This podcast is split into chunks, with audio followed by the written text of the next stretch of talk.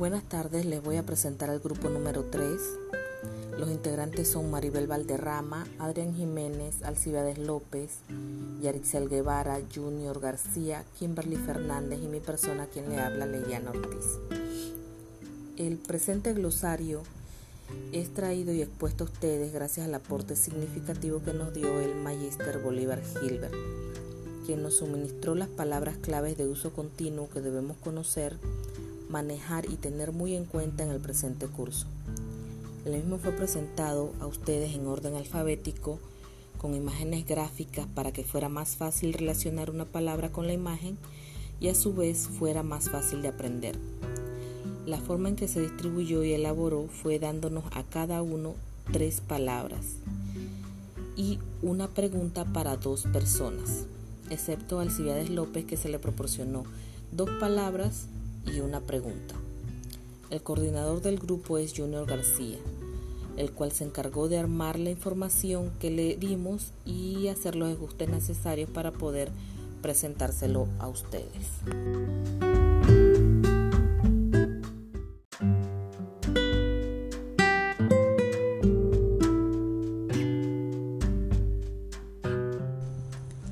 Palabras claves para nosotros y que marcaron nuestro entendimiento fueron las siguientes. Diversidad. Diversidad porque marca las características de la conducta y condición humana que se manifiestan en el comportamiento y modo de vida de los individuos, así como en sus modos y maneras de pensar. Circunstancia que da en todos los niveles evolutivos de la vida y en todas las situaciones.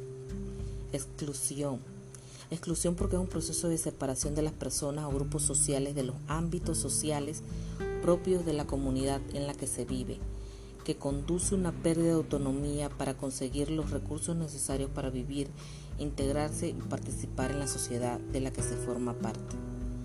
Inclusión porque es un enfoque que responde positivamente a la diversidad de las personas y a las diferencias individuales entendiendo que la diversidad no es un problema, sino una oportunidad para el enriquecimiento de la sociedad a través de la activa participación en la vida familiar, en la educación, en el trabajo y en general en todos los procesos sociales, culturales y en las comunidades.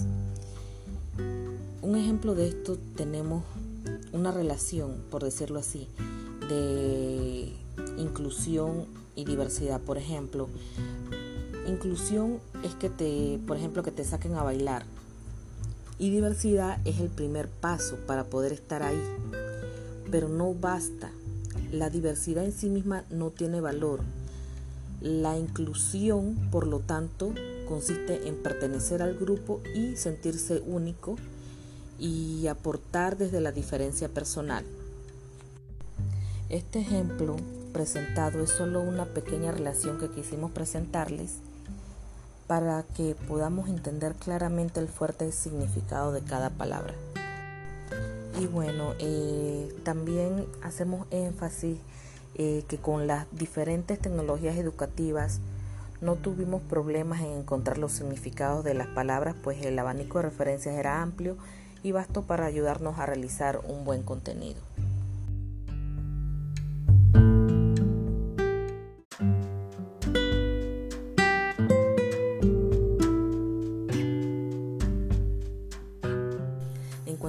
Preguntas expuestas a ustedes le presentamos la número uno.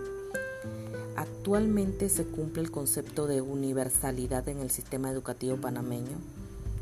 Nosotros pensamos que actualmente la educación panameña sí cumple con el concepto de universalidad, ya que este es un servicio público, derecho y responsabilidad para todas las personas humanas sin excepción alguna, sin importar su edad, etnia, sexo, religión, posición económica, social o ideas políticas.